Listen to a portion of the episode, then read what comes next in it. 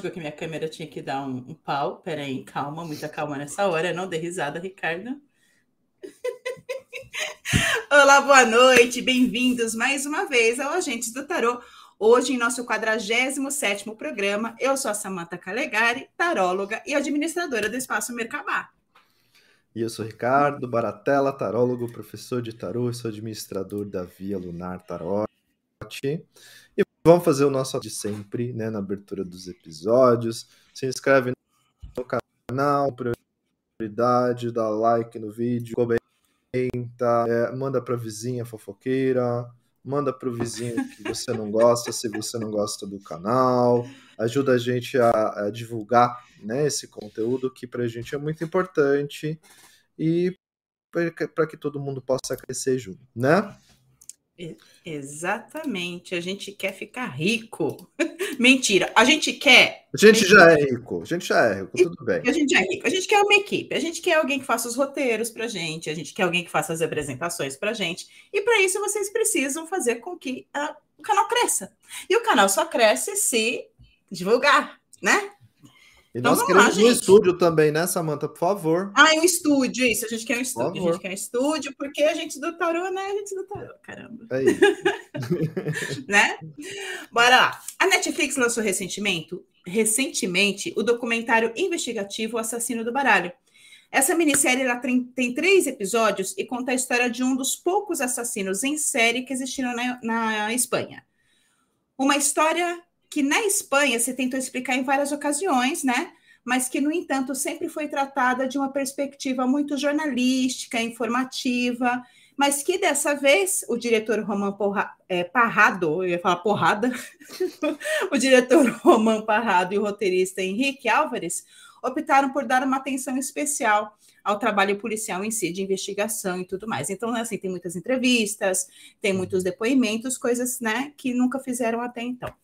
É, porque a produção ela quer que o espectador viva essa história, tenha medo, estremeça e se comova. Ou seja, ele, eles querem contar a realidade sem nunca sair dela, usando ferramentas ficcionais para provocar muitas emoções. Então vale muito a pena assistir, tá? Eu assisti, está no Netflix. Então, vamos lá. E como a gente aqui, na Agentes do Tarô, a gente não dorme num ponto, né, Rick? A gente está sempre esperto, sempre antenado aí nas novidades. A gente trouxe esse caso, né, que já virou série e já é sucesso. Antes de começar, bora conhecer o caso. Roda o vídeo, Rick, por favor. Vamos lá.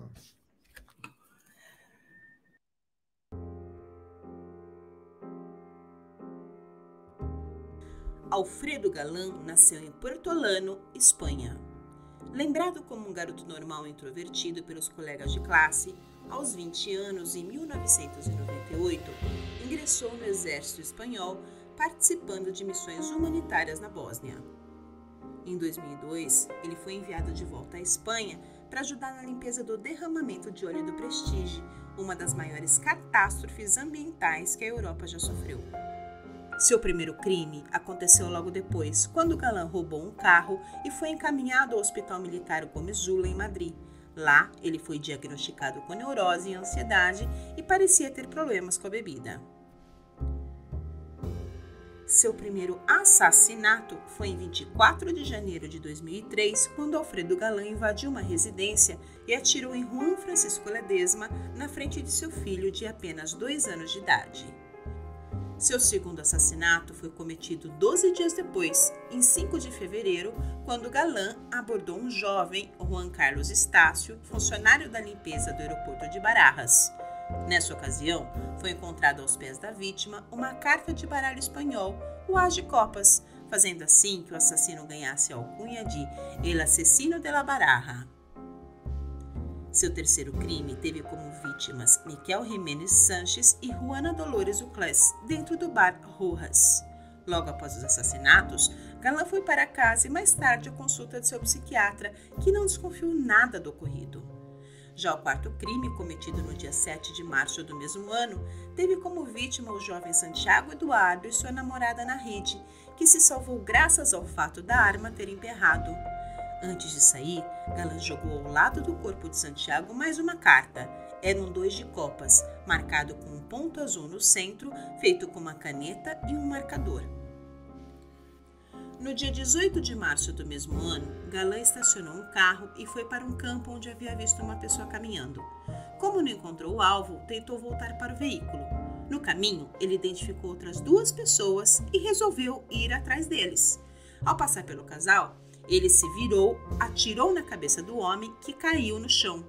A mulher que estava com ele se vira e, vendo que ele apontava uma arma para sua cabeça, se protege com os dois braços. Ele disparou três tiros contra ela. George morreu instantaneamente e Diona Magda dois dias depois. Esse possivelmente foi o último crime de Galã, que, quando questionado sobre o motivo que o fizera ter parado de matar, disse em depoimento que usava luvas para cometer seus crimes e que preferia deixar o verão passar para voltar a assassinar.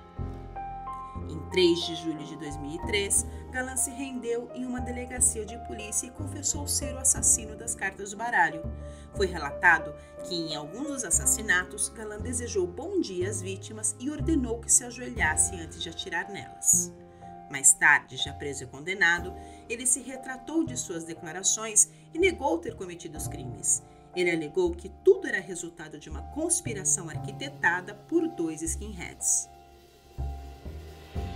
Esse caso, que conta a história de um dos poucos assassinos em série que existiram na Espanha e que já é sucesso na série documental O Assassino do Baralho, é nosso foco de investigação no programa de hoje, aqui nos Agentes do Tarô.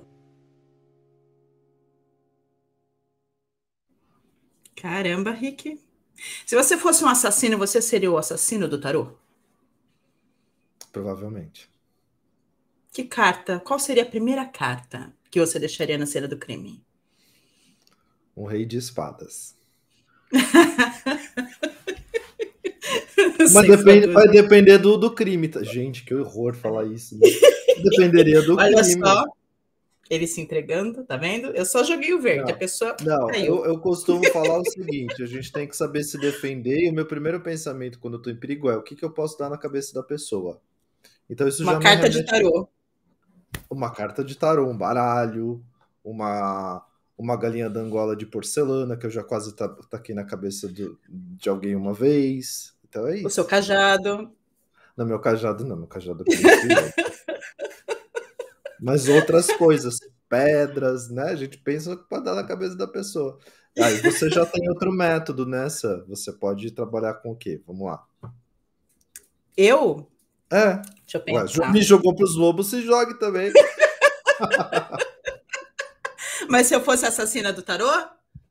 Ou é. não? Assassina de qualquer outra coisa? Ó, do que você definir. É. Na verdade, eu acho que eu criaria um enigma. Sabe? Eu acho que cada carta seria uma mensagem. Não, não necessariamente até chegar a mim. Porque todo assassino quer ser pego. Uhum. Então eu criaria um enigma sabe? Até chegar a mim. A última carta seria qual? Força. A força. é isso. Você ia ser assassina da Zodíaca, porque tem assassino do Zodíaco. Doido. Muito bem. Bom, e como sempre, né, nós temos convidados especialíssimos hoje, uma convidada super especial que vai nos ajudar a investigar esse caso. Roda o vídeo pra gente, só, por favor. Rodando.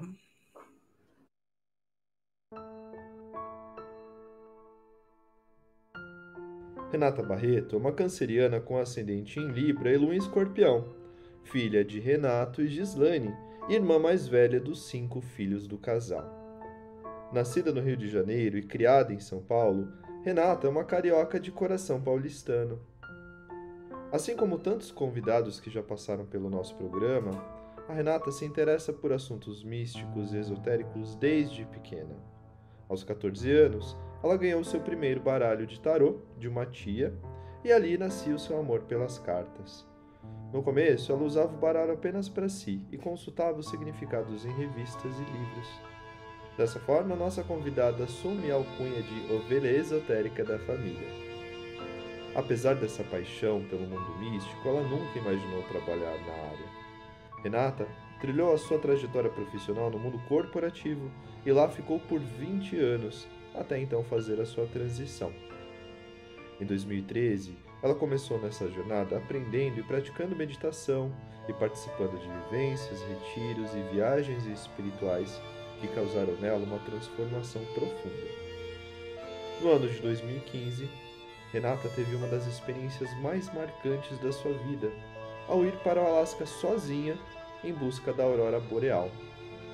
Ali, debaixo da dança das luzes cósmicas, ela teve uma experiência espiritual muito reveladora e finalmente entendeu que o seu chamado de missão e alma seriam cuidar de pessoas e viver a espiritualidade. Em 2016, ela então volta para o Alasca, vivendo mais uma temporada em contato com a energia das auroras.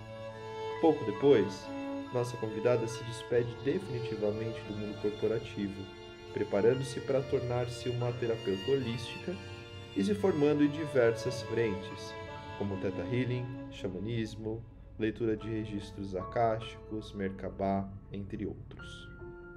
No ano de 2018, Renata então inicia os atendimentos como terapeuta holística e em 2019 decide fazer um curso de tarô na escola Aurora do Tarô.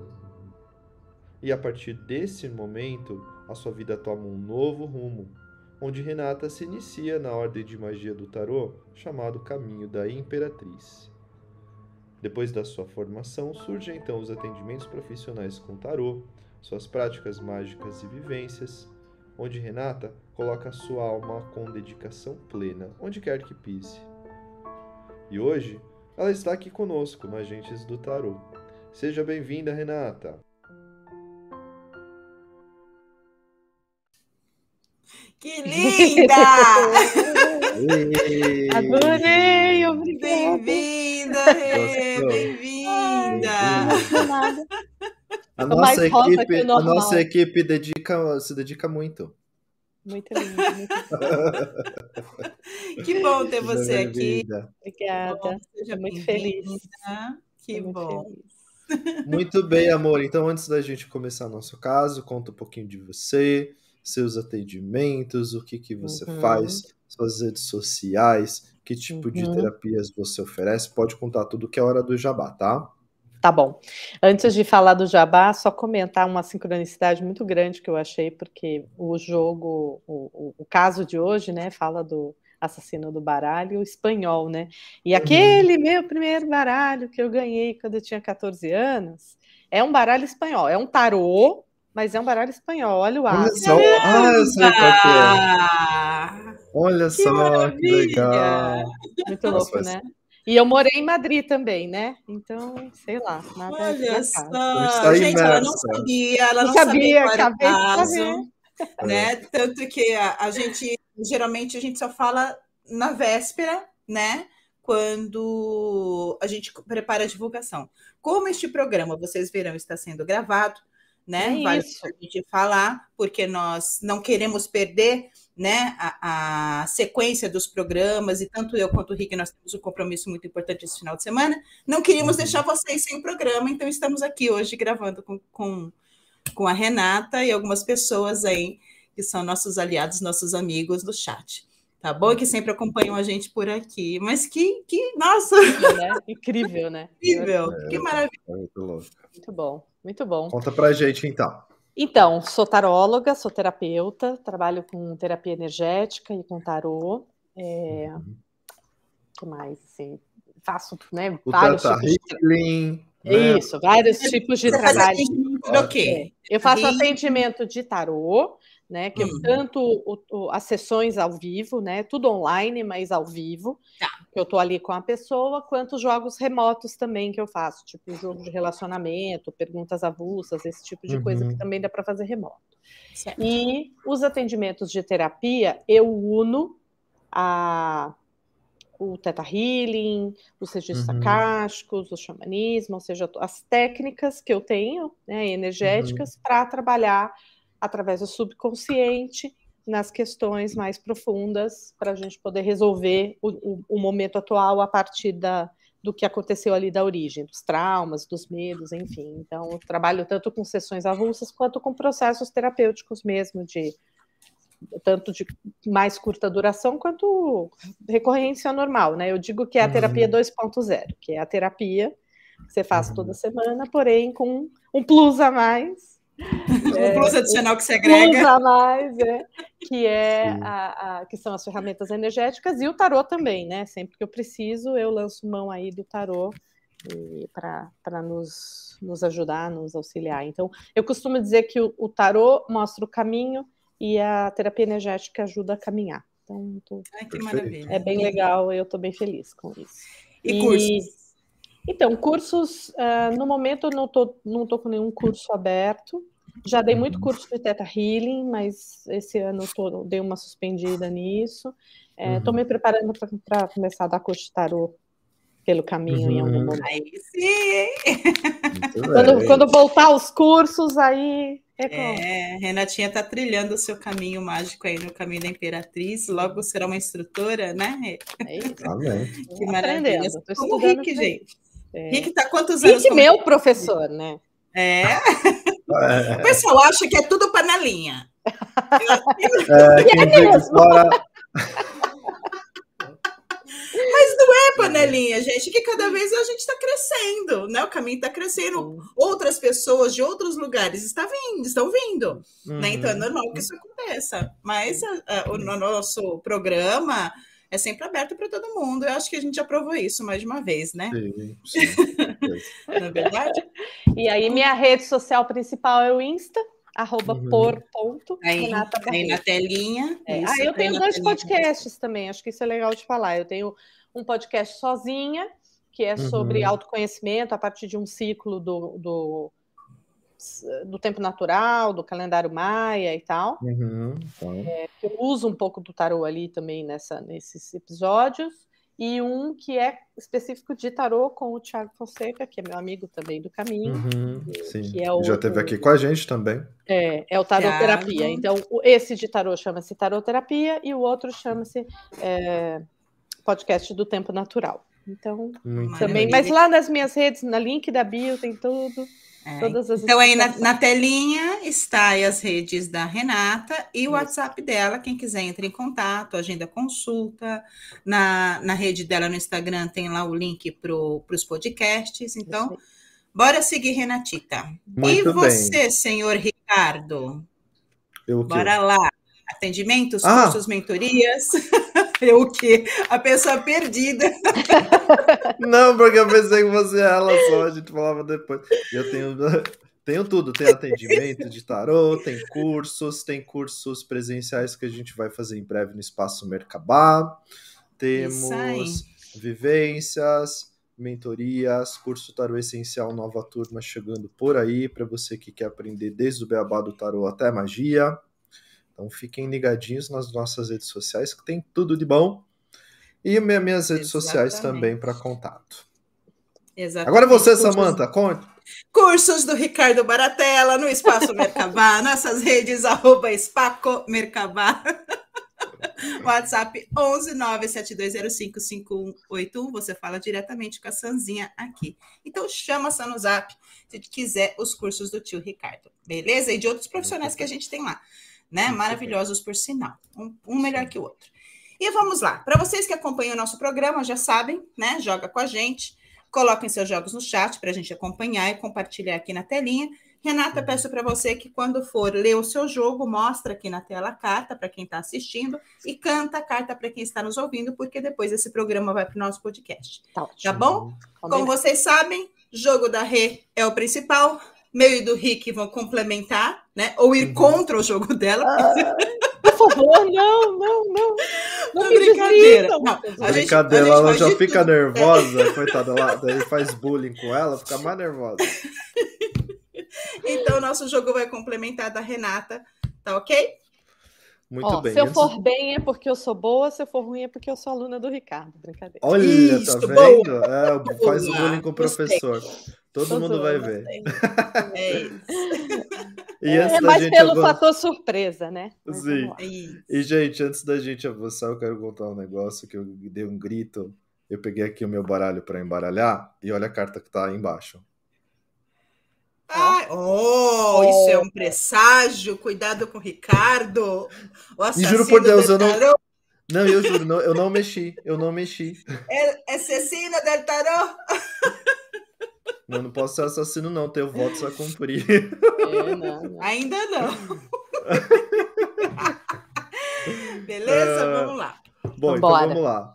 Continuaremos aqui, e eu, usando o método de três cartas. E você vai usar o método de três Sim, cartas também? método de três okay. cartas é o que eu uso para a vida. Então, Maravilha. Então, vou explicar aqui para vocês que estão assistindo o nosso programa. Cada pergunta tem um jogo de três cartas, onde a posição central é a resposta. Do lado esquerdo, os aspectos negativos e do lado direito, os aspectos positivos da questão. Assim a gente faz a nossa interpretação do jogo. Beleza? Belezinha. Bora lá. Vamos, Vamos começar, começar, começar aqui a nossa investigação. Uhum. Alfredo, Alfredo Galán nasceu em Puertolano, Espanha, e ele é lembrado como um garoto normal, introvertido pelos colegas de classe. Aos 20 anos, ele ingressou no, no exército espanhol, participando de missões humanitárias na Bósnia. Quando houve o derramamento de óleo do Prestige, Galán foi enviado de volta da Espanha. Então, ele volta da Bósnia para a Espanha. Uhum. Tempos depois, ele se envolveu em um roubo. Supostamente, foi seu primeiro crime esse roubo, tá? Quando uhum. ele roubou um carro e em seguida foi encaminhado ao Hospital Militar de Madrid, onde lá ele foi diagnosticado com neurose e ansiedade. E ele sim parecia ter problemas com bebida, tá? tá? A gente não encontra muito assim sobre ele, mas o principal é isso. Então, a gente já começa a nossa investigação aqui perguntando se esse diagnóstico de neurose e os problemas com a bebida foram determinantes ou influenciaram de alguma maneira para que Galã né, se tornasse um assassino. Vamos lá? Okay. Vamos lá. Vou tá. colocar aqui no chat. Nossa equipe. Nossa equipe. Colocando no chat. Posso? Pode. Pode. É que eu nem embaralhei ainda, ah, mulher. Então tá bom. Enrola, enrola aí que eu tô embaralhando. Doida. É. Vai, Rê. Bom, para mim sai o Cavaleiro de Espadas no centro, okay. com seis de espadas no negativo e a Rainha de Copas no positivo. Hum. Então, eu, eu diria que sim, que esse cara tem alguma certa desordem mental, né? Esse Cavaleiro de Espadas fala de uma, para mim, fala de uma atividade mental muito, muito forte. É, e, e, o cavaleiro está indo para o negativo, né? E, e, o, e, o, negativo é um seis de espadas. O uhum. seis é sempre uma carta que vai falar de um, um equilíbrio, então aqui claramente um desequilíbrio né? Uhum. É, ele, para mim, ele está muito preso nessas águas turbulentas aí dessa mente, dessa mente muito agitada. É, uhum. e, e além disso, essa, essa rainha no positivo aqui, rainha de copas, também me fala é, de algumas questões, até mesmo com a coisa da bebida, que a gente já falou, que, que aqui aparece um pouco para mim, assim. Eu diria que sim. Tá, certo. ok. E você, Ricão? Ricão. Ricão. Vamos lá. Eu tô aqui com o julgamento abrindo. Nove de ouros negativo. E o seis de copas positivo. Eu vejo sem uma influência do álcool, não necessariamente que foi determinante, mas influenciou, tá? O que eu vejo aqui nesse julgamento com nove de ouros é, é muito mais quando a gente fala dessa tendência assassina, né, que vem meio que de fábrica, e o, o álcool potencializa. Eu acho que o álcool potencializou bastante, é como se tivesse soltado essa fera que tinha dentro dele, né? Uhum. E aí ele aproveitou também, é como se uma coisa influenciasse a outra, no sentido de, bom, já que agora eu bebo, vou continuar bebendo, eu vou usar isso de justificativa caso né, seja descoberto. Então acho que tem essa mescla, né? Exato, olha só. Concordo com vocês. Abre aqui com um cavaleiro de ouros. Eu tenho um seis de copas no negativo e um dois de copas no positivo. Hum. Então, eu acho que o fator mais é, influenciador aí, é, além né, desse desequilíbrio psicoemocional que Renata trouxe, e é de fato a bebida. Né? Eu uhum. acho que a bebida é, é, libertava essa fera, a bebida é, fazer ou transformava de, em algum, de alguma maneira. Uhum. Né? Eu acho que mais do que a própria neurose em si, esse diagnóstico que ele tinha, acho que a bebida era o pior ainda. É, sim. Né? Com certeza. Bora ver o chat? Vamos lá. Kami está com 9 de copas, 10 de espadas e 4 de paus. Influenciou negativamente, bebida excessiva, gravando neurose. Ele não tinha muita noção da gravidade dos seus atos. Ok. É, ok. Acho que não temos mais ninguém. Obrigada, Kami. Bora lá. vamos avançar. Então, em 24 de janeiro de 2003, o Galã entrou na, em uma casa por acaso e após dar alguns passos, ele se deparou com um homem que alimentava o seu filho de dois anos. Ele mandou que o homem ficasse de joelho e em seguida atirou contra sua cabeça, matando Juan na frente do seu próprio filho. Segundo essas declarações né, do galã, após o crime, ele voltou para casa com meio cochilou. Doze dias depois, ele deixou a cidade e foi para as proximidades do aeroporto. Lá ele teria abordado um rapaz que estava no ponto de ônibus, mandou o cara ficar de joelhos e cometeu outro assassinato, matando Juan Carlos, de 28 anos, atirando na sua cabeça. E a partir daí, outros assassinatos e tentativas foram cometidos por ele, e segundo ele, ele não tinha critério para escolher suas vítimas. Mas é isso que a gente vai hum. investigar aqui, né? Será que essa informação é real? Tem então, dois Juans. É, dois Juans que eram vítimas. Primeiro, o Juan Francisco, depois o Juan Carlos. É, mas aqui a gente vai investigar sobre o galã, sobre o assassino. Tá.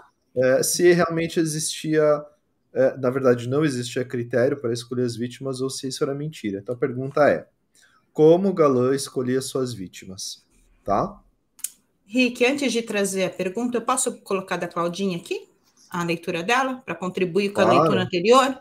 né? Claro. Então a Cláudia trouxe o mago no centro, rainha de espadas no negativo e estrela no positivo. Influenciaram sim, ele tinha desequilíbrios mentais e a bebida impulsionaram a cometer os crimes. Então a gente vê aí que a bebida foi, foi o pior, né? Nessa hum. questão toda aí. Sim, faz Então vamos lá. Deixa eu colocar, vou colocar a pergunta aqui no chat. Coloquei já. Gente. Ah? Tudo bem. Bora lá. Como o galã escolhia as vítimas. Então, como o galã escolhia suas vítimas que a gente está com um pouquinho de delay, então não vem na hora certa o... Uhum. as mensagens. Vamos lá, Rê. Para mim, saiu ao centro quatro de paus. Uhum. No negativo, temperança. E no positivo, o as de espadas. Uhum. O que eu vejo aqui é que, de fato, ele não era uma coisa meio aleatória, né? É, ele não conhecia as pessoas e, e alguma coisa chamava muito a atenção dele. Uhum. É, e ele, e ele, como se ele sentisse. A sensação que eu tenho dessa temperança no negativo é quase como se ele ouvisse uma voz assim, que dissesse assim: é esse, sabe? Um, um, uma, é, algo que soprasse para ele, algo que dissesse para ele né? Aqui uhum. o anjo aparecendo no negativo, né? Como um, um, anjo da morte, um anjo negativo, dizendo é, que era aquela pessoa, trazendo uhum. essa certeza para ele que era aquela pessoa, mas a esmo, né? Não uhum. premeditado, isso que eu quero dizer. E esse uhum. Ais de Espadas, é, para mim, é ele cumprindo o que ele recebia de, de mensagem ali, de, de tarefa, sabe? É assim que eu sinto. Uhum. Missão dada, missão, missão dada. É, é, tanto que ele bota as pessoas de joelho, sabe? Para é. mim era uma coisa assim de cumprir um, algo uhum. que estava sendo determinado para ele. Ele subjugava uhum. essas vítimas, né? O fato de colocar as pessoas de, de joelhos fazia com que é, colocava abaixo dele, Sim, né? Isso, uhum. exatamente. Então eu Sim. sou esse anjo da morte, né? Eu sou esse que uhum. veio cumprir algo, isso que eu vejo. Uhum. Sim. E você, Sam? O meu jogo aqui abre com sete de ouros, eu tenho um rei de ouros no negativo e um nove de espadas no positivo. É interessante que sempre que, que eu estou falando de assassinos, principalmente no meu jogo, né, assassinos, violentadores, abusadores, o rei de ouros ele é presença marcante. Não tem um jogo que ele não sai. Porque eu vejo muito esse rei de ouros como um caçador. Né? Uhum. Então, assim, eu não vejo premeditação, mas eu vejo ele indo em algum lugar, e daquelas pessoas disponíveis, ele alguma de alguma maneira chamava a atenção dele. Né? Uhum. Né? Então não era uma coisa que ele ficava dias atrás da pessoa, não era nada disso. Então ele uhum. ia para um determinado, vamos por um parque, um bar, um sei lá, algum outro lugar público, e alguma pessoa chamava a atenção dele de alguma maneira. Esse uhum. nove de espadas me traz essa sensação de que você, esse tormento, né? Esse tormento do avózinha, eu estou fazendo porque me mandaram, me traz essa impressão que ele de, que embora a bebida é, fosse o fator determinante, como a gente viu no jogo anterior, é, provavelmente ele tinha alguma questão psicológica sim, mental sim, que era agravada enquanto né, ele, ele estava sob efeito do álcool. E até é, a temperança no jogo da Rê falando disso, né? Temperança negativa, Também, a questão é, da bebida. Isso, sim, exatamente. E você, Rê? O meu abre aqui com o Mago, Cavaleiro de Espadas negativo e a Morte. Opa! Opa. É, tá bem, tá bem direto meu jogo. É, eu não sei muito bem como é que são essas definições psiquiátricas, né, de neurose e as, os transtornos que existem. Mas a impressão que eu tenho pelos nossos jogos e pelo meu é que existe muito mais uma tendência, talvez esquizofrênica, combinada uhum. com psicopatia. Sim, sim, né? sim. sim bem do possível. Que, do que uma neurose, mas posso estar completamente errado, tá? Porque eu não, não entendo disso profundamente. Então, estou partindo do jogo para afirmar, uhum. tá? Também, de impulso, não havia critério para escolher e realmente tinha uma voz, sabe? Ele tinha um impulso, assim, de olhar para a pessoa, definir, falar isso, ele não titubeava. Uhum. Maravilha, é isso aí. Bora no chat. Deixa eu ver aqui. Camila, cinco de paus Página de Copas e Rainha de Ouros. Concordo com a Rê, que era de maneira aleatória, de repente, uma influência externa, vozes da cabeça que apareciam do nada, e ele executava a ordem. Temos cachorros por aqui, concordando, e ela complementa o efeito do álcool no meu página de Copas no negativo também. Muito bem. Temos jogo da Clau, Cláudia Carminati, quatro de espadas, dois de copas e dez de ouros. Escolhi as vítimas aleatoriamente por impulso aquelas pessoas que brilhassem aos seus olhos no momento e pareciam estar alegres. Ah, faz sentido. Escolher pela alegria, né? Que coisa mórbida, cruel. E é interessante isso, porque o quatro de espadas, né, é um momento de celebração. O quatro de paus é um momento de celebração, né? Uhum. Sim, então, faz todo sentido. Faz Sim, todo verdade. Sentido. Bem Maravilha. colocado. Bem colocado mesmo. É, continuemos aqui. Depois de cometer seu segundo assassinato, onde Juan Carlos Estácio foi sua vítima, Alfredo Galan foi batizado pela imprensa como o assassino do baralho. Um apelido que surgiu por acaso e que o assassino usou como sinal de identidade. Quando a polícia encontrou o corpo de Juan, ao lado dele, na verdade aos pés dele, encontraram uma carta do baralho espanhol. Era um as de copas. Em referência a essa constatação, a imprensa da época não hesitou em dar o nome do autor desses crimes que colocaram a capital espanhola em xeque. El assassino de la Baraja. E é interessante, porque o aeroporto é Barajas. Barajas, a Olha cidade só. de Barajas, né? Olha só. No entanto, hum. é. No entanto, supõe-se que essa carta não foi colocada de propósito por Galã, mas que apareceu por acaso. Hum. A mídia deu a ideia a Alfredo Galan que depois do terceiro assassinato, onde as vítimas foram Miquel e Juana, passou a deixar as cartas com suas vítimas como forma de marca registrada. Mas será que isso é verdade? A pergunta aqui agora é: a primeira carta, o As de Copas, foi colocada intencionalmente ao lado do corpo de sua vítima por Galan? Vamos ver? Tá. Se aparecer um as de copas no meu jogo, eu vou gritar. Ó, oh, eu já tô com um na mão aqui, ó. Meu Deus! ó, antes de trazer a resposta de vocês, eu vou trazer aqui a leitura da Cris. Por conta do delay, né? Acontece tá. isso. Uhum. Então, cinco de espadas, rainha de ouros e, dez, e nove de ouros positivo. A escolha das vítimas estava ligada à sensação racional de superioridade. Ele escolhia pessoas que entendia poder dominar. Uhum. Aí aqui, ó, ela complementa, que falando que no negativo, um apego forte à matéria, ao corpo e ao processo. No positivo, o que colaborava era efetivamente um domínio do processo no momento. Maravilha. Sim. Então vamos lá, continuamos com a pergunta. Agora deixa. Lá, a primeira carta, o Age Copas, foi colocada intencionalmente ao lado do corpo de sua vítima por galã? Gente, Manda ver, Rê. Para mim sai Rainha de Ouros um diabo no negativo. Olha porque eu ri. Sai com a rainha aqui também. com o diabo no negativo hum. e o pajem de espadas no positivo. É... Você sabe que eu, apesar de tudo, eu diria que eu diria que não. É... Hum. Eu olho para esse jogo e eu vejo que, apesar da. O que eu vejo foi o seguinte: a primeira não foi. Depois, esse, esse diabo me, me parece que traz esse senso de ah, gostei de ser o diabão. Né? Isso, oportunismo. Gostei de ser o diabão, agora vou, vou me identificar. Mas eu acho que ele era meio chongo. Não sei se fala chongo. Esse... Pessoas, pessoas chongas, por favor, não se ofendam. É.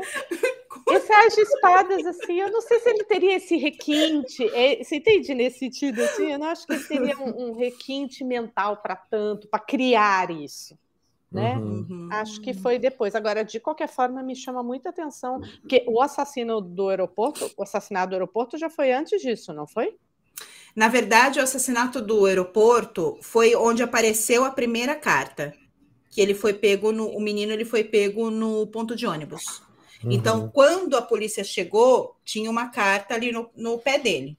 Ele estava na calçada, uhum. o corpo dele ali na calçada, tinha uma carta. No... Então, foi a primeira carta a ser encontrada, que foi o As de Copas, uhum. foi desse rapaz, o, o meu, do aeroporto. O meu mental diria que sim, por causa desse trocadilho do aeroporto de Barajas, do nome do aeroporto, com...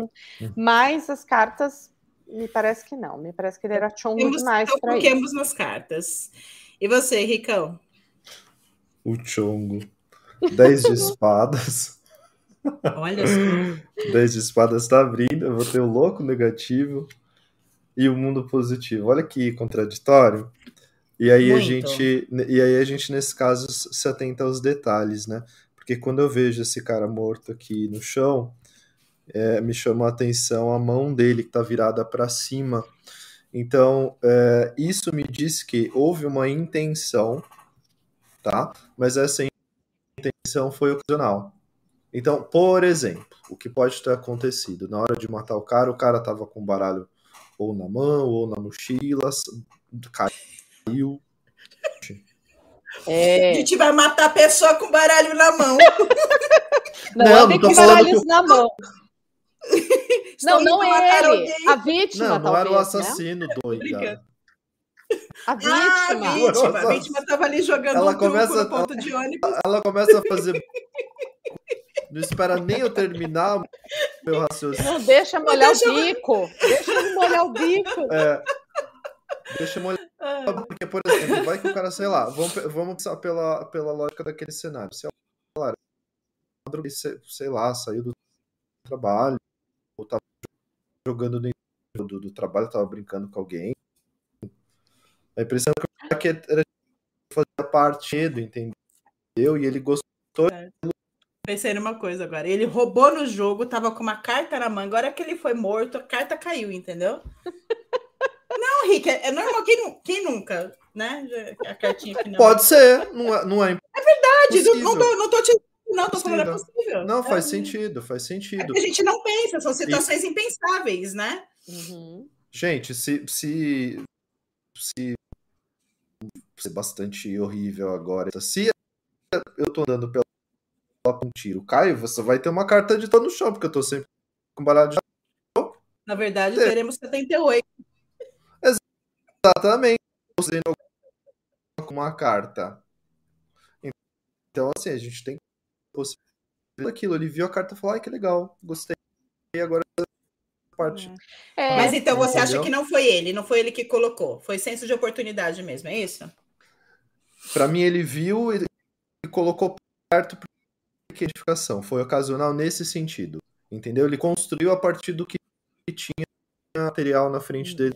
Dos, do elemento, das cenas, é, dos elementos da cena. Exatamente. Tá. Entendeu? Ele gostou, tá. eu vou, é. e falou: ah, legal. Eu vou ter que concordar. Apesar de fazer bullying com você, porque eu te amo, eu vou ter que concordar porque abriu aqui com uma rainha de ouros. Eu tenho um dois de paus no negativo e um pajem de copas no positivo. Olha o chongo. Então, eu acho que. É, o chongo aqui no pajem. É, então eu vejo muito isso, né? Ele contemplou aquilo e aproveitou né? Ele não estava carregando um baralho no bolso e falou: Eu vou começar meu primeiro crime com um as de copas. Não, não. Né? Eu acho que não. já estava por ali. Né? Quem nunca encontrou uhum. uma carta de baralho na rua, gente? Nossa, várias. Né? Eu já encontrei várias. mais de uma, inclusive. Uhum. Né? Então, eu acho que é, fazia parte da cena e ele incluiu no crime. No crime. Uhum. Então, foi senso de oportunidade. Aí pegou, a parada pegou. E ele levou adiante né? Porque a imprensa deu atenção àquilo. Gente, eu tô chocada com as respostas do coisa que todas têm página positivo. Todas. Vamos ver então aqui, vai. Vamos. Camila Rainha de Copas, no centro de paus, moradas, intencional, mas não com muito planejamento prévio. A próximo ele. Olha lá, senso de oportunidade. Por que não? Uhum. Senso de oportunidade. Aí aqui é Claudinha, Lua, Papa e Pagem de Ouros. Eu acho que não tinha essa consciência, não. E ele não planejou, mas aproveitou a oportunidade do momento. É isso. E a Cris Torre com Imperatriz. Tive página de Copas, o uso da carta pode ter acontecido com e sobre ele como ele, elemento divinal. Planejar o uso depois. Muito bem, faz bastante isso. sentido. Isso. Nossa Senhora. Só página, hein, gente? Que loucura. Só página, né? Só é, página. Que interessante isso. Ele não era um rapaz tão novo assim, não. Uhum. Né? Ele não era tão novo, ele devia ter uns 30 por aí nessa época. Né? Porque dois, ele, é de, ele é de 78, né? Então, 2003 menos 1, 978, a pessoa 25 anos de idade. Nossa, ela fez uma conta na hora, vocês viram?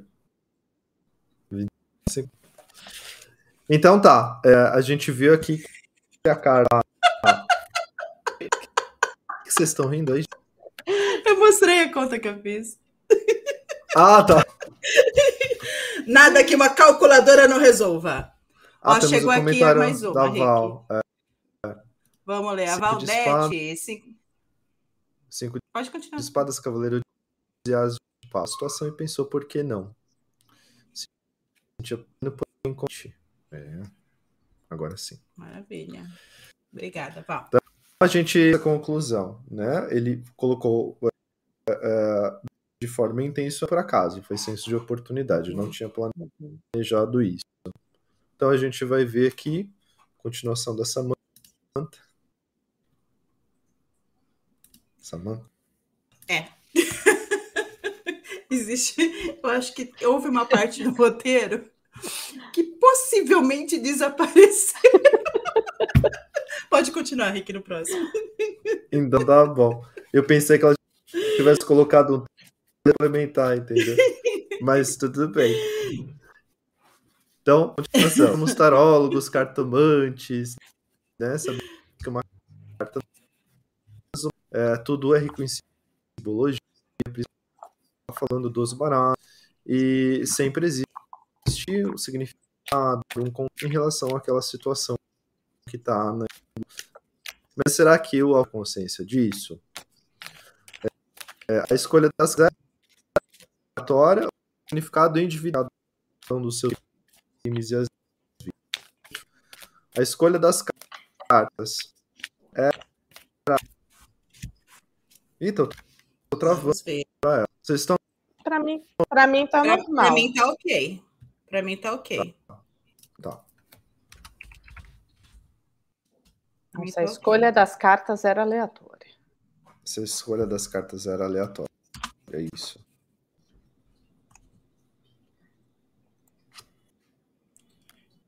Hum.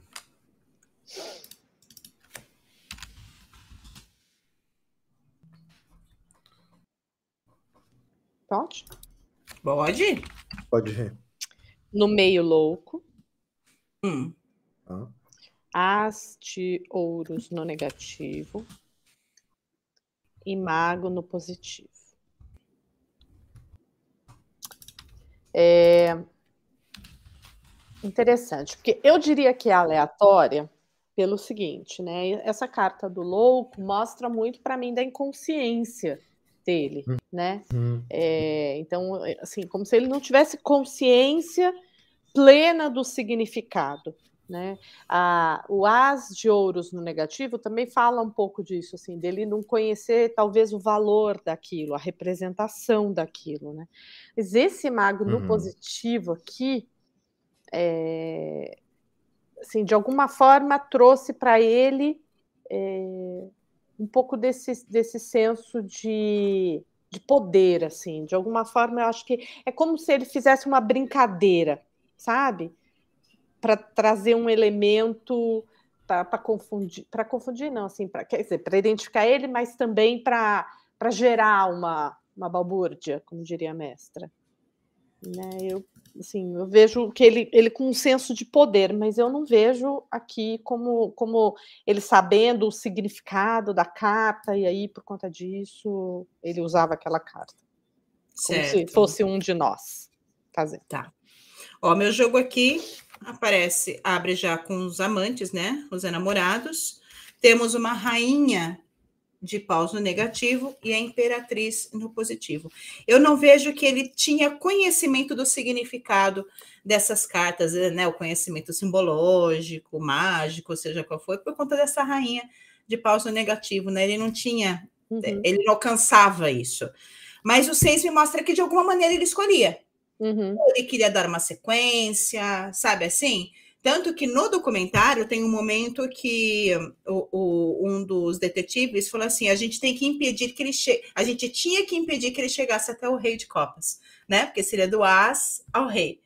Então o, o, o investigador traz esse olhar, né? Porque ele estava vendo a sequência. Embora ele tenha quebrado em um dos, dos assassinatos, né? acho que ele colocou um as de pausa, alguma coisa assim né, ao invés de seguir a sequência, ele, é, ele tinha essa intenção. Né? Eu via que ele tinha essa intenção por conta da Imperatriz, nessa criativa. Ai, deixa eu seguir a sequência, depois eu faço copas, depois eu faço espadas, depois eu. Sabe assim, eu acho que ele uhum. tinha essa intenção em algum momento, né? Mas ele foi, foi pego antes, porque ele se entregou, né? Ele acabou se entregando. Nosso Riquito caiu. Ele. Você viu o chat aí? Sim, ele foi trocar o Wi-Fi. Não, mas ele já mandou uma outra mensagem para você. Espera aí. Me libera aqui que eu não estou conseguindo. Libera onde? Criatura. Na tela. entra de novo, Rick. Entra de novo. Sai, entra de novo. É. Deixa eu colocar aqui o pessoal no chat. Olha só, um jeito de eu me livrar do Rick. Brincadeira, gente da, acontece. Então, vamos lá. Camila, o pendurado, 10 de ouros, 8 de espadas. Ele escolhia, mas sem ter noção do significado. É, e apenas pelo desenho que chamava atenção ou que achava bonito, e também para manter um padrão nos assassinatos. Antes de você trazer a sua leitura, vamos trazer aqui da Claudinha. Consegue ler, Ri? Acho que ainda está uhum. ruim a sua internet, né? Vocês estão me ouvindo bem agora? Dá um toque aí, pessoal do chat. Eu estou ouvindo. Não? Tô ouvindo. Tá. Sim, tá oscilando bem sua internet. Tá. Bom, a gente vai fazer o melhor. Vamos lá. Cláudia, seis de paus, morte, cinco de espadas, inventou algo para lhe dar mais segurança diante dos crimes, decidi a carta no momento. Não entendi o significado delas. Isso. Agora a tua leitura, qual que é? Vamos lá, mas conta para mim o que, que vocês conversaram, para eu pegar o, o contexto. ah, eu acho que não, acho que eu vou deixar você no escuro. Fala. É, você não viu a minha le... não ouviu a minha leitura? Não, não ouvi. Louco no centro, com as de ouros no negativo e mago no uhum. positivo. Então tá. eu disse que esse, esse, é, para mim, essa carta do louco trazia essa inconsciência né, sobre as cartas. Ele não sabia sobre significado e tudo mais. Então, eu acho que ele era uhum. inconsciente sobre as cartas. As de ouros também falando que ele não conhecia né, o valor, a, a, a qualidade, né, o, o, o, oracular ou mágica das cartas, mas de alguma uhum. forma, com esse mago aqui, ele, ele achava que ele estava fazendo alguma coisa. Né? Então, uhum ele estava de alguma forma criando algo lá que fazia sentido para a cabeça dele, mas, mas não sabendo exatamente o significado de nada. Era uma intenção dele okay. lá. Okay. Isso, o meu aqui com enamorados, a rainha de paus no negativo e a imperatriz. Eu também hum. disse que ele não tinha consciência né, do significado, ele não alcançava isso, mas ele escolhia até com uma maneira é, criativa de deixa eu dar uma sequência. Né? Em algum momento uhum. ele quebrou essa sequência, mas foi uhum. como eu disse para o pessoal aqui, que no documentário tem um momento que o investigador diz. É, não podemos deixá-lo chegar ao rei de copas, né? Porque ele começou no as, então tinha essa provavelmente essa uhum. intenção de fazer esse ciclo, né? Mas ele ah, não okay. tinha conhecimento, não. Ok, ok. Tá, o meu abre aqui com a justiça. Eu vou ter o 10 de copas, negativo. E o eremita, muito curioso, né? Porque 8 e 9, é, é, justiça e eremita. Então tá falando realmente que ele, a intenção dele foi seguir uma sequência numérica. Ele não entendia nada de simbologia, não entendia nada de nada. Uhum, mas ele uhum. sabia que tinha uma ordem e ele escolheu pela ilustração. E temos aí agora o arcano do caso, né, Rick? A justiça. Exatamente, aparecendo aqui logo de cara. Então eu vejo esse, esse, uhum. esse, essa postura metódica da parte dele, mas não porque ele tinha entendimento de baralho, nada desse sentido, é porque ele sabia que as terminava em 10 e que depois você seguiu uma sequência até chegar no rei. E ele queria realmente Isso. chegar no rei com esse eremita aqui no, no positivo. Uhum. Maravilha, Fazia parte deixa eu intenção dele. É. Vamos ver aqui a leitura da Cris, sete de copas, dez de paus, sete de ouros. Ele manejava o significado e a reação que pretendia. Isso se relacionou com um esforço grande e neurótico até. Ele buscava os resultados. Maravilha. Vamos continuar aqui. No dia 5 de fevereiro, dia em que cometeu, cometeu o terceiro crime, o Alfredo Galan entrou em um bar e, sem dizer uma palavra sequer, assassinou Miquel Jiménez Sanches, filho do proprietário, e Juana Dolores Uclés, uma vizinha, que havia descido ao bar para falar ao telefone. Ao sair, ele feriu gravemente o dono do bar, que tentou se esconder atrás do balcão e levou três tiros seguidos. Galan disse em um depoimento que depois do crime foi para casa para deitar no sofá. Naquela mesma tarde, ele tinha uma consulta com seu psiquiatra do Hospital Militar Gomes Zulim em Madrid, onde estava sendo tratado de um ataque de ansiedade. Abre aspas. Ele não descobriu nada. Fecha aspas. Declarou o assassino em seu depoimento à polícia, relembrando o encontro com seu psiquiatra naquela noite. E aqui a gente já consegue perceber a personalidade fria e calculista, né, dele. Porque uhum. sempre depois, já não é a primeira vez que ele relata isso, sempre depois que ele matava, cometia os crimes dele, ele ia para casa, jantava, comia e a vida segue normalmente, uhum. né? Uhum. Como se nada tivesse Sim. acontecido. Mas o que de fato motivava o Galã a cometer esses crimes? Vamos ver? Qual era a motivação de Galã para cometer os seus crimes? Nossa.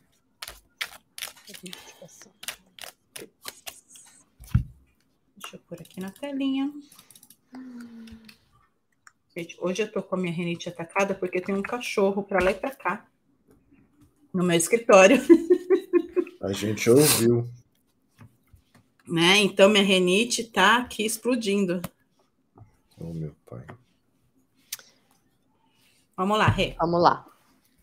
Quatro de copas na resposta. Quatro uhum. de ouros no negativo e dois de espadas no positivo. O que eu vejo aqui dessa desse jogo aqui é que, apesar de ser uma pessoa fria, calculista, né, que até esse dois de espadas vai mostrar, mas é, ele tinha questões emocionais, eu acho que de, de rejeição, de não se sentir amado, de não se sentir valorizado, que eu vejo isso nesses dois quatros, né, uhum. é, ele não, não conseguia ou, ou ele ou não era não foi dado o amor para ele ou ele não conseguia receber talvez até pela questão de doença né da neurose enfim é, ele não conseguia receber esse valor ele ele não se sentia parte não se sentia pertencente não se sentia valorizado. E por isso ele entrava num jogo na minha na minha visão aqui nesse dois de espadas era mais ou menos um jogo de dizer assim ou eles ou eu então, entre eles e eu, ele ia e cometia os crimes. Então, um pouco de é, tentar, em algum lugar, acalmar esse buraco dele, assim, não sei. Tá. Uhum. E você, tá. Ri? Tá, meu tá aqui com a torre. Abrindo. Olha cinco de, cinco de copas negativo e o 3 de paus no positivo. Então ele realmente ele tinha um buraco, né? Ele tinha um buraco emocional, psíquico e um impulso extremamente violento que ele usava como válvula de escape. Para mim era uma válvula de escape. Tá. Meu jogo aqui, ó, só arcanos maiores, tá, gente? Papa, hum. abrindo o jogo. Tem uma estrela no negativo e o eremita no positivo.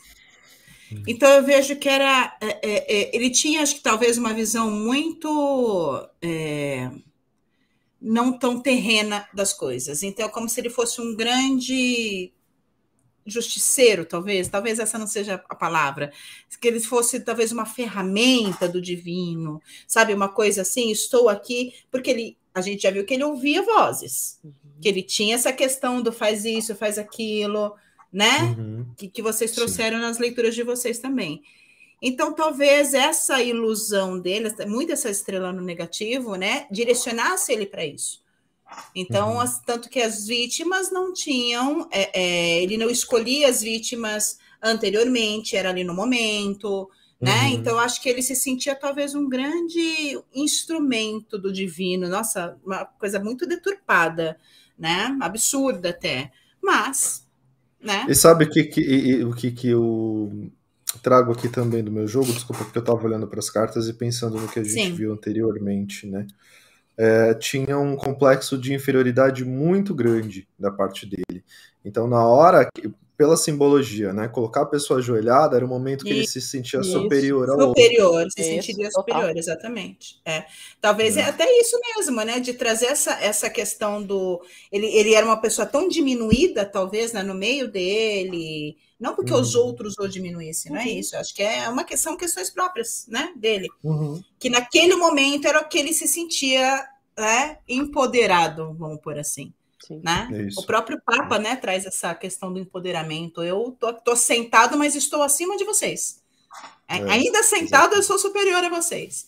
É, né? é verdade, então, exatamente isso. Né? Vamos ver o pessoal Vamos do chat. os comentários.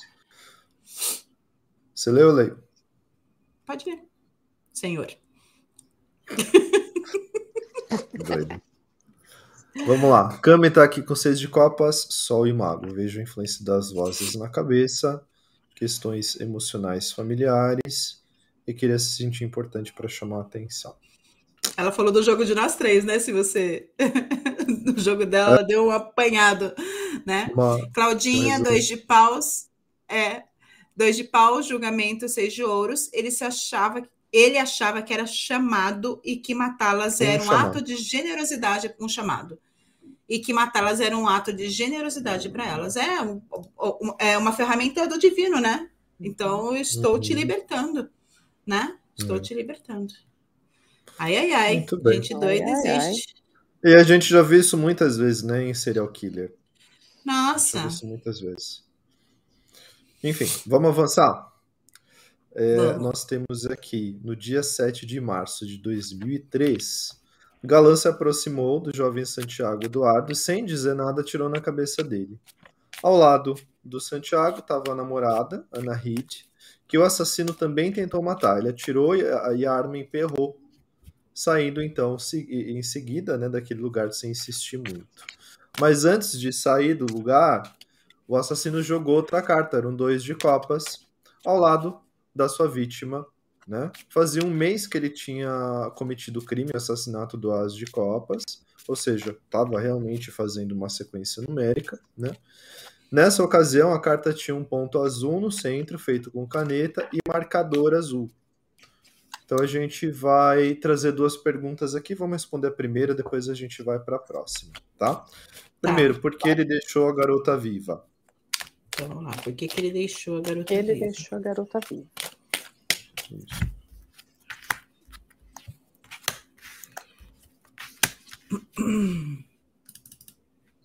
Posso? Sim. Três de espadas. Com rei de copas no negativo. E com o rei de ouros no positivo.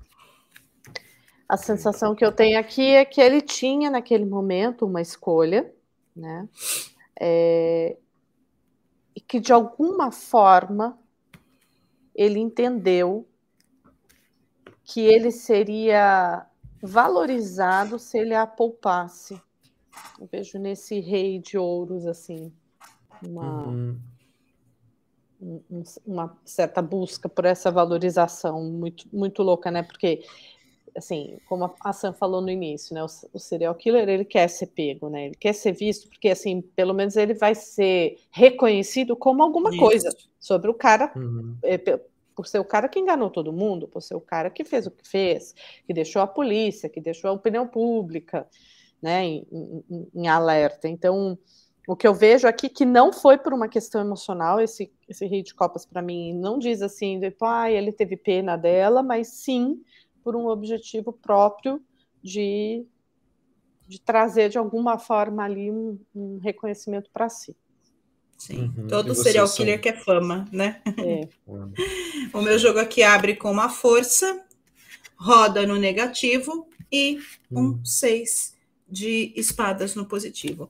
Eu vejo aqui, essa força me traz essa a, a impressão de que é, ele pensou, é, é, sabe a sensação eu controlo se você vive ou não?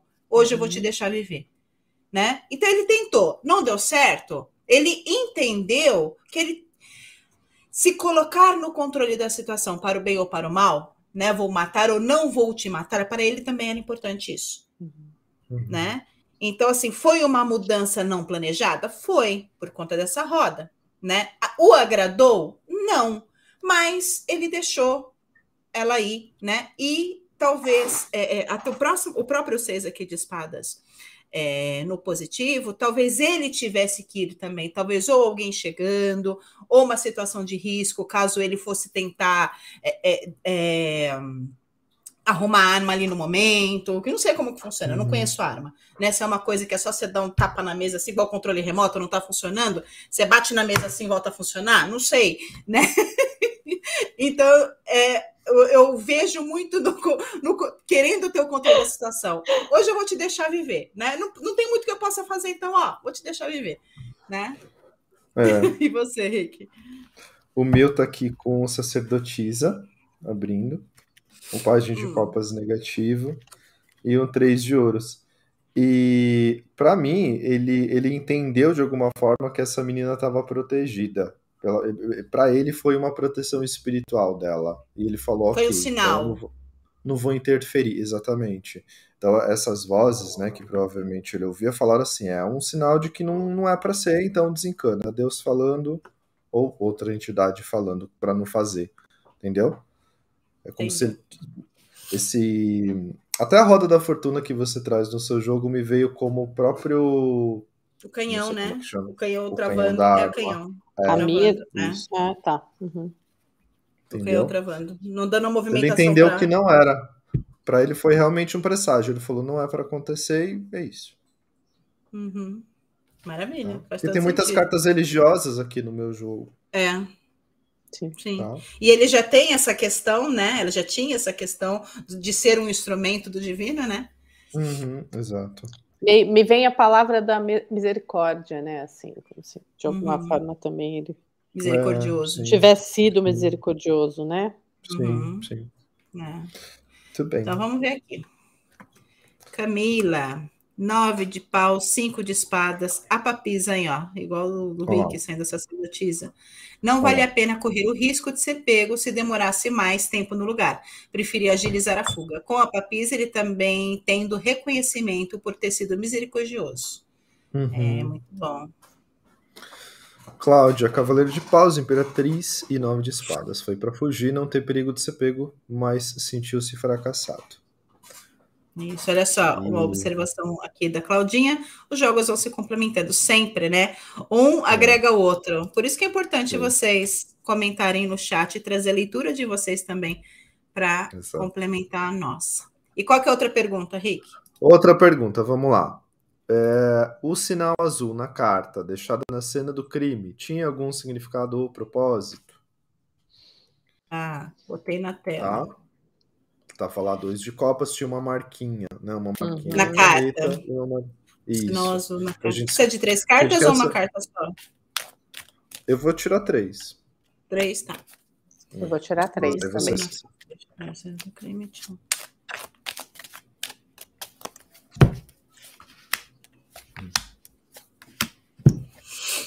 Hum. E aí? Olha, meu jogo saiu com dois de paus. De paus. Hum. Com o rei de paus no negativo. E com enamorados no positivo. Essa carta aí que foi marcada era a carta da moça que. que, que não morreu, não é isso? Isso. Do casal. Do bar. Do é, casal do bar. É. Sabe a sensação? Eu tirei um. Do... Eu, tirei... eu peguei o dois de copas aqui do lado do meu outro baralho espanhol e deixei ele aqui do meu uhum. lado, né? E, e, e eu estava vendo isso muito como a morte do casal, né? É, e aí a gente tem o 2, a morte do casal, aqui no, no jogo mesmo, né? O 2 de paus com a morte do casal, é, o enamorados, que também me mostra a morte do casal, e de repente o rei de paus no negativo. Para mim foi como se dissesse assim: dos dois só morreu um. É isso que vem para mim, sabe? É, hum. A marcação lá para dizer assim, como não, não foram, não foi o dois, foi o um.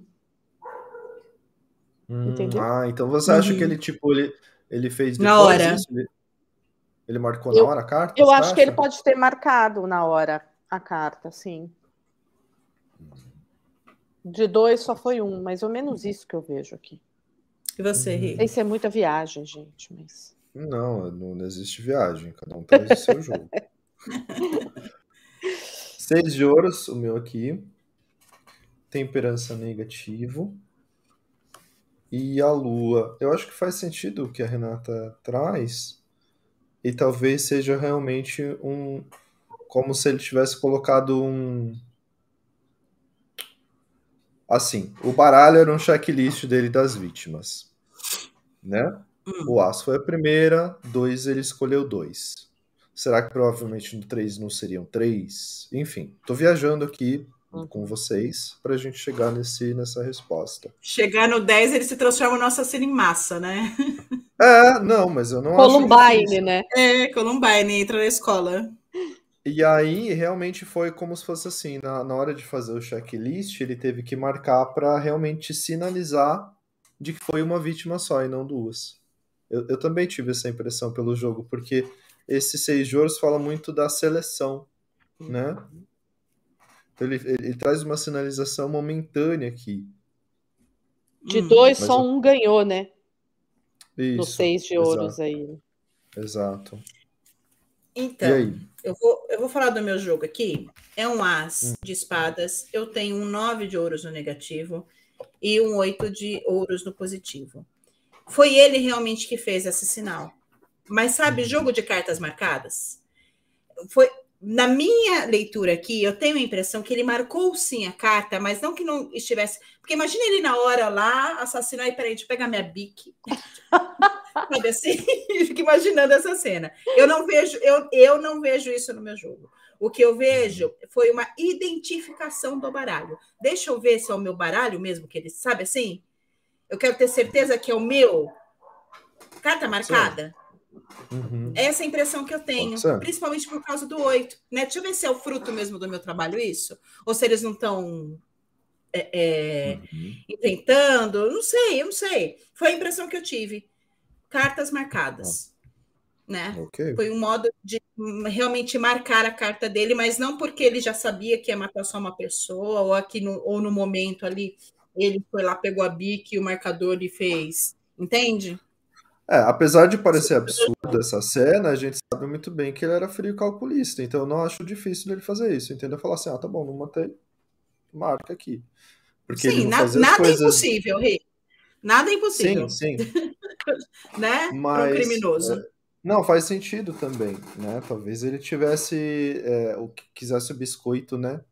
Porque o que uhum. a carta era uma forma de ser identificado. Sabe aquela, coisa assim, ó? Eu vou te, por exemplo, ó, esse esse 9, ele não estava hum. ganhando, da impressão que eu tenho, a impressão que eu tenho aqui, ele não hum. estava ganhando é, o reconhecimento de alguém, vamos supor, o reconhecimento de alguém. Ele uhum. falou assim: tá vendo esta carta aqui? Eu vou marcar esta carta uhum. e vou matar. Uhum. E vou uhum. matar. Eu vou provar que sou eu. É uhum. isso que eu quero dizer. Sim, sim, sim. Entendeu? Entendi. Faz sentido também. Uhum. E talvez seja também para ter esse tipo assim, para ele sentir orgulho, né? Porque a gente sabe que o serial killer ele tem orgulho das vítimas que ele faz, da divulgação do nome e tal. Então é como se fosse assim, beleza, sou eu mesmo aí, é minha marca digital, né? Isso. Impressão é, digital. Vamos lá. Bem. Kami está com dois de ouros, sete de paus e página de espadas. Não acredito que tenha sido proposital. Carta marcada, outra situação feita por ele, mas de maneira aleatória. Tá. Ok, também faz Claudinha, sentido. É, Claudinha Imperador, Diabo e Página de Paus marcou a carta para trazer uma certa autoridade, uma mensagem ou um aviso. É isso. Hum, okay. Viu só como se complementam os jogos? Tudo Viu, se complementa. Tudo se complementa. Vamos continuar aqui. Bora. No dia 18 de março de 2003, Galã estacionou o carro e foi para um campo onde havia visto uma pessoa caminhando. Como ela, ele não encontrou um alvo, tentou voltar para o veículo. No caminho, ele identificou outras duas pessoas. Resolveu ir atrás deles e, ao passar pelos dois, ele se virou atirando na cabeça do homem que caiu no chão. A mulher que estava com ele, com esse homem que foi baleado, é, visto que o galã ali estava armado, se protegeu, colocando a mão na cabeça, né, no rosto, com os dois braços. E então ele foi lá e disparou três tiros na cabeça dela. O casal assassinado era Jorge, que morreu ali no local, e a Diana Magda, que morreu dois dias depois no hospital. Duas cartas do baralho espanhol apareceram no local do crime. Então, ó, uma para cada Uhum, para cada vítima, okay. né? Então uhum. ele estava relacionando as cartas, a gente já vê aqui, não ao crime, mas às vítimas, uhum. né? Okay. Ah, os, os, investigadores perguntaram a Galan, depois de sua rendição, por que ele parou de matar depois desses dois últimos assassinatos. Segundo o seu depoimento, ele usava gente, isso aqui é piada, né? Ele usava luvas para cometer seus crimes e agora ele preferia deixar passar o, o verão, verão. Matar porque ele sentia muito calor, então ele não, tinha, não podia usar as luvas, né?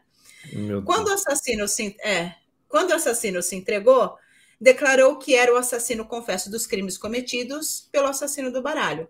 Mais tarde, já preso, ele se retratou e, em suas declarações, negou ter cometido os crimes, alegando que tudo era resultado de uma conspiração arquitetada por skinheads. E eu aqui, para copiar o Ricardo, também tenho duas perguntas. A hum. primeira delas é por que, que ele realmente parou de cometer os crimes após o assassinato de George e Diana Magda. Ele disse que foi porque estava calor, calor. Chuva, uhum. né? Mas vamos ver o porquê que ele parou de cometer os crimes. Porque ele parou após. de cometer os crimes. É. E se Olha, ele tinha a intenção Madrid, de chegar verão, no rei, é tem muito... que ter uma motivação mesmo. Em Madrid é muito quente é. mesmo no verão, viu, gente? Era 43 graus na sombra. Então vai ver, ele tá. Aí, até... Olha, poderia. Se eu, se eu embaralhasse de novo, talvez pudesse sair o 9, né? De ouro, porque eu uso uma luva, né? Uhum, sim. Mas o meu saiu. Sai, olha só, mas como tá na mesa. Caramba, que boca, hein? Adoro. E aí? Ah, e daí saiu três de ouros, com três de ouros na resposta, com três de paus no negativo e hum. com o nove, justamente a, a dona Periquita, o nove de ouros no positivo. É... A sensação que eu tenho aqui é que hum. era uma pausa de verdade, né? Uhum. Ah, como nesse três de ouros é assim, trabalho está feito até aqui, agora eu vou dar uma pausa e depois eu recomeço, né? No esse três de, de pausa no negativo, assim, em algum momento ele tinha a intenção de recomeçar e, uhum. e sei lá se foi realmente por causa da, da luva, né? Mas você falou lá, só falta sair, né? O nome de luva saiu. saiu. Então, né, pode ser por causa da luva, pode ser por causa do calor, pode ser por causa também de, tipo, vou esperar um pouco para dar um pouco mais de, de, de bop né, tudo isso, eles ficarem procurando, né, porque sem, sem ter, de alguma forma, ali, novos crimes, é, eles iam ficar buscando, não sei, alguma coisa nesse sentido, mas a sensação que eu tenho mesmo é de um momento de, de pausa, missão cumprida, recomeço depois. Tá. tá. E você, Rick? Meu, quatro de copas no centro. Eu vou ter os enamorados, negativo. E o oito de espadas no positivo. Pelo jogo ele estava entediado. Estava entediado. Ele cansou, falou assim: ah, acho que já deu por enquanto mesmo.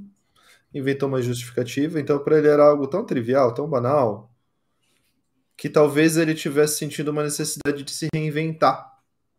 Uhum. Sabe assim? Ah, eu vou pensar numa forma diferente de matar para ver, para ver, para ter mais atenção do público, né, da, da população, das autoridades. Aí depois eu vejo o que, que eu faço. Esse é o primeiro, primeiro insight. Segundo, com enamorados negativo, aí veio também a intervenção das vozes, né, na cabeça. Falando, ah, dá uma pausa por enquanto. Dá uma pausa por enquanto, depois você tá volta, precisa de você está trabalhando muito, está sobrecarregado, meio que isso mesmo. Por que, que essas e vozes mesmo... não falam assim é. comigo? Por quê? chateada. É. E mesmo que... chateada. E olha só que curioso, né? Porque o, o 9 de ouros não tá aqui, mas o 4 de copas fala da luva também, né? Porque olha só o, a mão Sim, que tá mão. vindo do céu. Uhum, verdade. Enfim. E você, Bom, meu jogo aqui rei de copas, seis de ouros negativo, dez de ouros positivo. Eu vejo também um momento de pausa e análise, né? Tipo, ah, deixa eu dar. A impressão que eu tenho, talvez, que ele estivesse dando muito. É, que estivessem se aproximando dele, sabe? Uhum. Então, deixa eu dar um tempo, né? Deixa eu dar um uhum. tempo para que não cheguem tão perto de mim assim. Essa é a impressão que eu tenho. Boa. Foi uma uhum. sensação de pausa mesmo, uma necessidade de pausa. Talvez a uhum. investigação estivesse chegando muito próximo. Sabe assim? Então, peraí, deixa eu não dar tanta, tanto sinal assim. Porque é, é, eles começaram, a, a, a, cidade ficou em alerta, né? Os lugares onde tudo ficou em alerta. Sim. Então, tá, tá, tá todo mundo atrás dele. Todo, todo mundo atrás dele.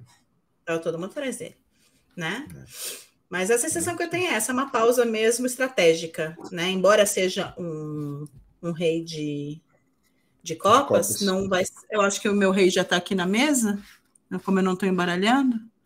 Não, hum. não sai, é, saiu o rei de ouro só. É, eu acho que foi uma, uma pausa pensada mesmo, sabe? Tá. Nada a ver com a luva okay. num primeiro momento. Ok. Então, vamos, vamos ver os chats. Camila, 3 de copas, Cavaleiro de copas e 10 de copas, só copas. Ele diz a verdade, muito incômodo por ter as mãos suadas a usar as luvas no calor, ele também quis se dar uma férias. É, férias de trabalho, muito bom. Vou descansar. Claudinha, é, seis de copas, cavaleiro de ouros, dois de espadas, havia algum impedimento na ação, um pouco de preguiça dividido e dividido entre ideia, ideias, né? A Rainha Cláudia isso. complementa aqui, o Cavaleiro de Ouros usa luvas e a criança do Seis de Copas também. Então pode estar relacionado à luva, sim, né? De vocês trouxe. Estou procurando luva aqui nos meus arcanos, mas não vi nenhum, não.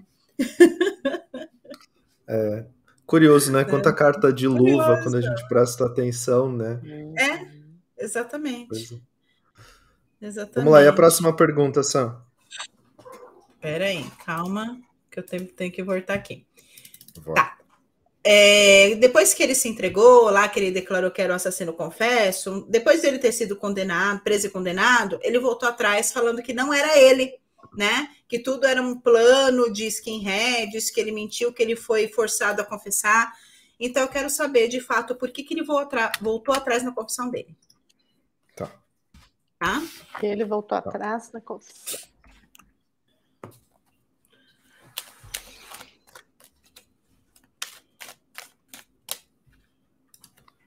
Só arcano maior. Hum. Imperatriz ao centro. Tá. Julgamento no negativo. E carro no positivo. Porque eu acho que, que ele ficou com medo. Acho que ele quis fugir do, do, do, julgamento, né? Acho que ele ficou com medo uhum. do. No fim das contas, talvez ele tivesse entediado quiser, e começou essa brincadeira, ou ele ouvia as vozes, e, mas assim, talvez na cabeça dele ele não, pensa, não, não tenha pensado nas consequências.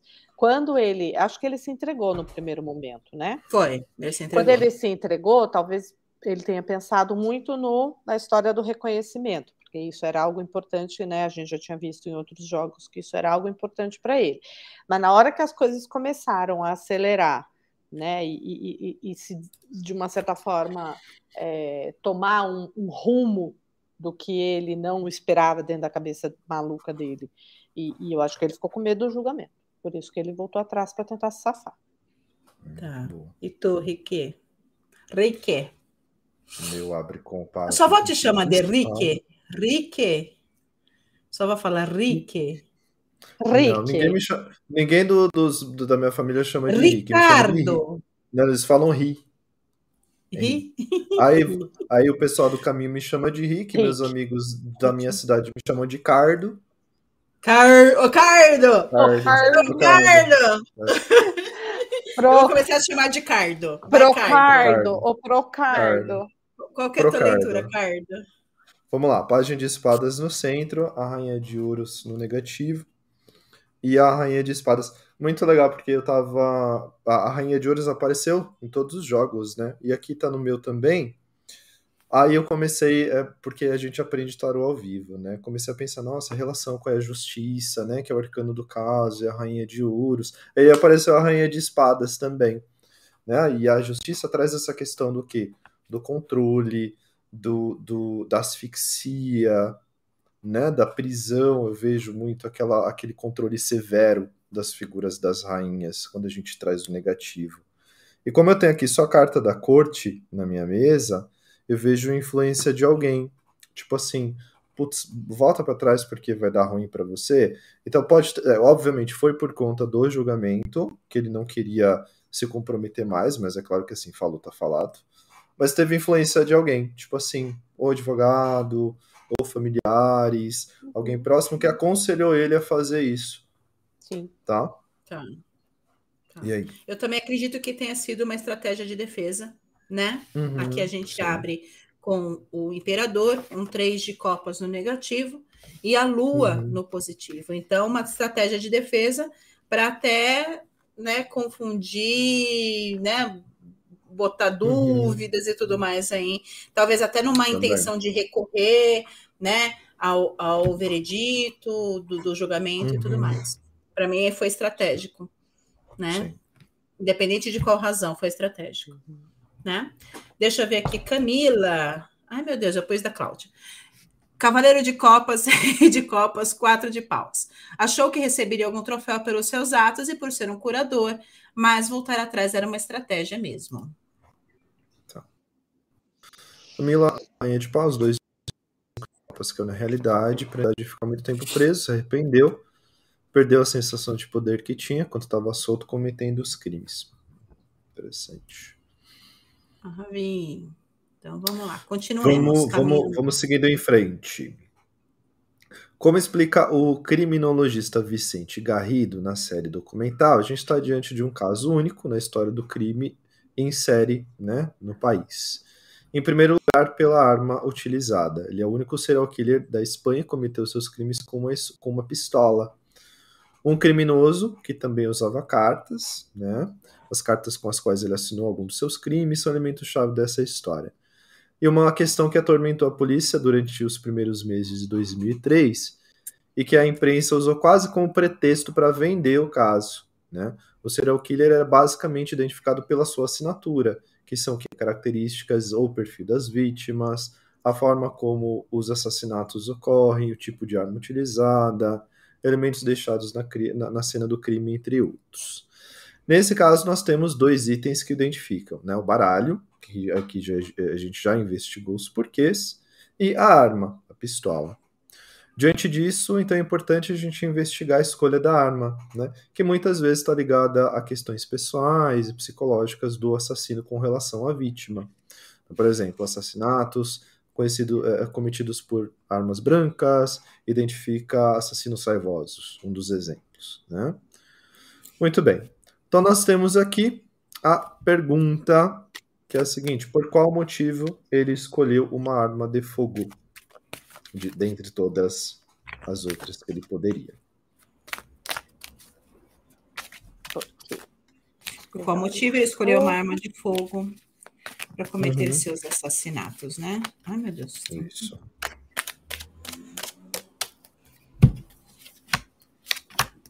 Para mim sai hierofante no centro.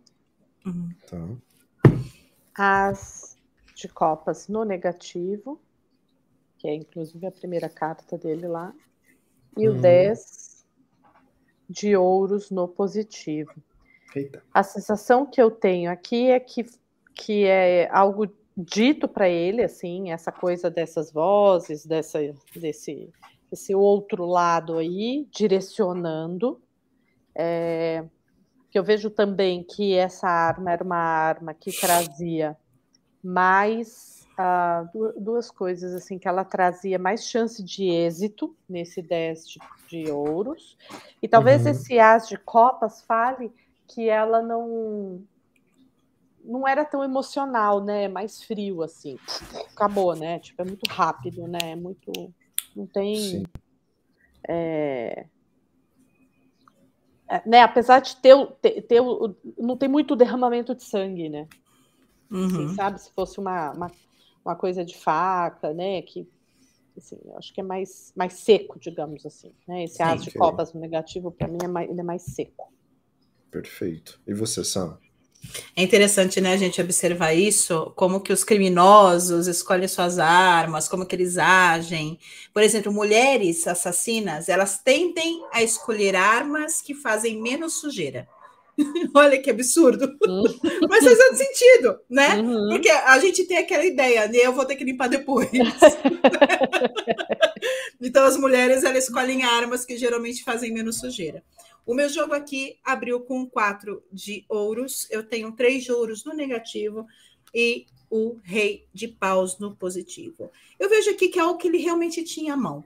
Né, o que ele sabia uhum. manipular, uhum. o que ele tinha à mão, que estava fácil acesso, e a arma traz esse poder de virilidade, né, de potência, né, a energia do fogo. Então, acredito que, num primeiro momento, é o que ele tinha à mão, né? Uhum. E você, Henrique? Sim. Tradição, Sim. comodidade. Exatamente isso que eu vejo no meu jogo. O meu tá com 10 de ouros aqui também, tá? tá uhum. Tá abrindo. É, carruagem negativa. E o rei de ouros como aspecto positivo. Então, assim, primeiro que assim, ele era um militar, não era? Sim, foi militar.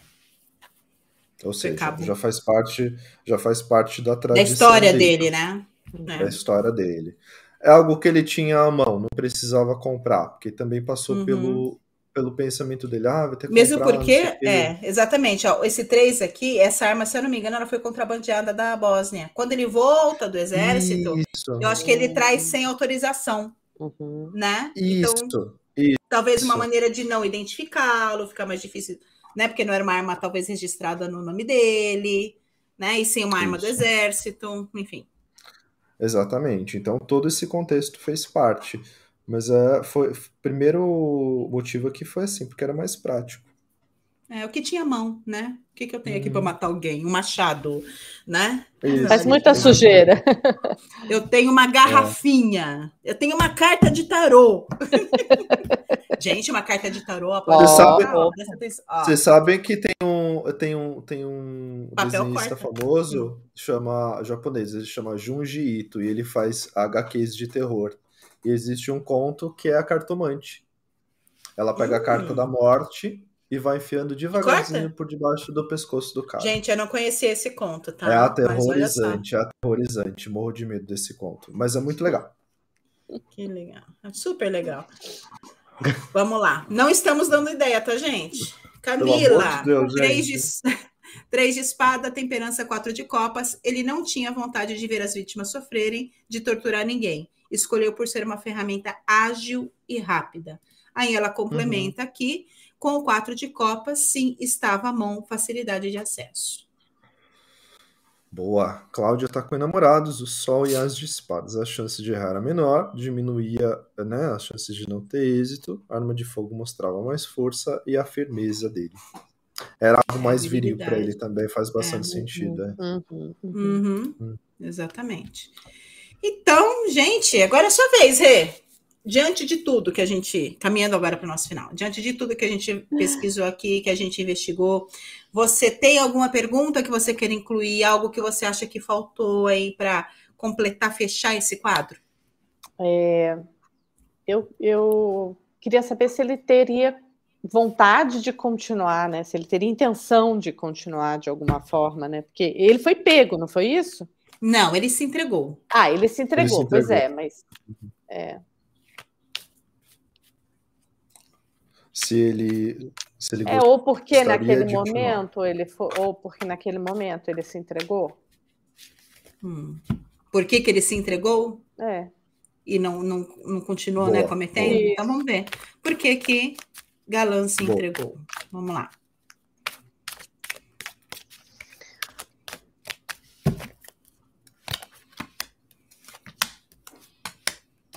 Uhum. E aí? Para mim vem eremita no centro, com rei de espadas no negativo e o seis de copas no positivo.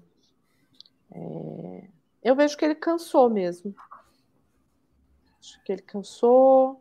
É... De alguma forma, isso estava dando um certo trabalho para ele, assim, mental mesmo, né? Acho que, de, apesar de tudo, acho que ele tinha uma um, um, desgaste mental nesse rei de espadas no negativo, mas o eremita, para mim, fala muito que ele cansou.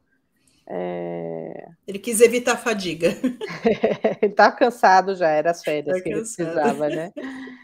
E eu acho que de alguma forma ele, assim, esses seis de, de copas no positivo aqui para mim fala que de alguma forma ele, apesar de tudo, tava, ainda estava buscando essa essa coisa emocional, assim. Uhum. Um cuidado, talvez ser cuidado, alguma coisa nesse sentido. Mas acho que ele cansou. E você, Ri? É, sete de copas abre. Cavaleiro de copas negativo. E oito de ouros. Me escapuliu. Desculpa. O que? Você esqueceu? Quer falar? Não, não, não é porque para mim foi o que aconteceu com ele. Me escapuliu porque tava meio bêbado. Acho foi, sem, foi sem querer querendo. Foi sem querer querendo. Foi sem querer querendo. Tenho aqui duas é. cartas de água, sete de copas abrem. Provavelmente ele tava drogado, ele tava muito bêbado. Falou assim: ah, é. vou lá. Entendeu? Mais como piada do que como uma confissão, tipo assim. Uhum, eu acho sim. que foi aquele, aquele impulso de, de, de culpa dele, aquele impulso dele de assim, uhum. assim, ai, vou contar, depois sim. que caiu a sobriedade, me escapuliu. Uhum. Entendeu? É. Aí tem aqui, ó, faz sentido para mim também isso, um rei de, de espadas, que para rei caiu no negativo, né? Eu uhum. tenho um dois de ouros e aqui os cinco de paus no positivo. Então, essas duas cartas juntas aqui me trazem essa impressão, né? Tipo, essa impermanência do, do, do, do, rei de espadas, o discurso do rei de espadas, né? Então, eu vou lá, talvez não acreditem em mim, né? É uhum. meio que um jogo, né? É meio Isso. que um jogo. Isso. Ah, foi e idiota. o dois de ouros fala da oscilação, como, fala como Nossa, é, Chongo. Como nossa, como nossa sábia Renata diz, ele é um chongo. Foi chongo. Ele foi muito chongo. Chongo, chongo é uma palavra é. muito legal. Eu gosto de, de chongo. Não é? Vê lá o da Vamos Camila. Lá. Camila. Carro, imperador, três de uso. Por impulso, sem refletir no lampejo e reconhecimento de outras pessoas. Tá. É, chongo. Chongo. Claudinha, carro, sete de paus negativo, oito de espadas positivo. Ele achava que tinha alcançado o êxito que queria e já estava cansado. Acho que receberia suas recompensas e se fudeu. Chongo. Chongo. Mais uma vez, chongo. chongo. Mais uma vez, chongo. O assassino do baralho, vulgo chongo. Chongo, vulgo chongo. Muito bem. Acho que chongo, agora... chongo é uma palavra que só existe em português. É. Né? Eu acho que não tem espanhol. Pode ser. Lechong. É, Como que seria em espanhol? Em, em, espanhol? em espanhol da Espanha, eu não sei. E na, no espanhol da Argentina tem uma palavra que. que puta, agora eu não vou, daqui a pouco eu vou lembrar, mas tem uma palavra para isso. É. Hum. Como é que é? Pel, pel, pel, peludo. Pel, como é, gente? Pelotudo. Pelotudo. Pelotudo. Em, espanhol da, em espanhol da Argentina, lá na Argentina é pelotudo. É. Agora na Espanha, pelotudo. na Espanha eu não sei. Não, me, não, não conheci Muito bem, é. Agora encaminhando aqui para o nosso encerramento, considerações finais. Como é que foi para você? Conta para gente. O que, que você achou? Nossa, foi surpreendente. Puxa, puxa o cigarro. Como foi para você? É. o cigarro da gente é a vela, né? É... então, foi incrível. Adorei participar.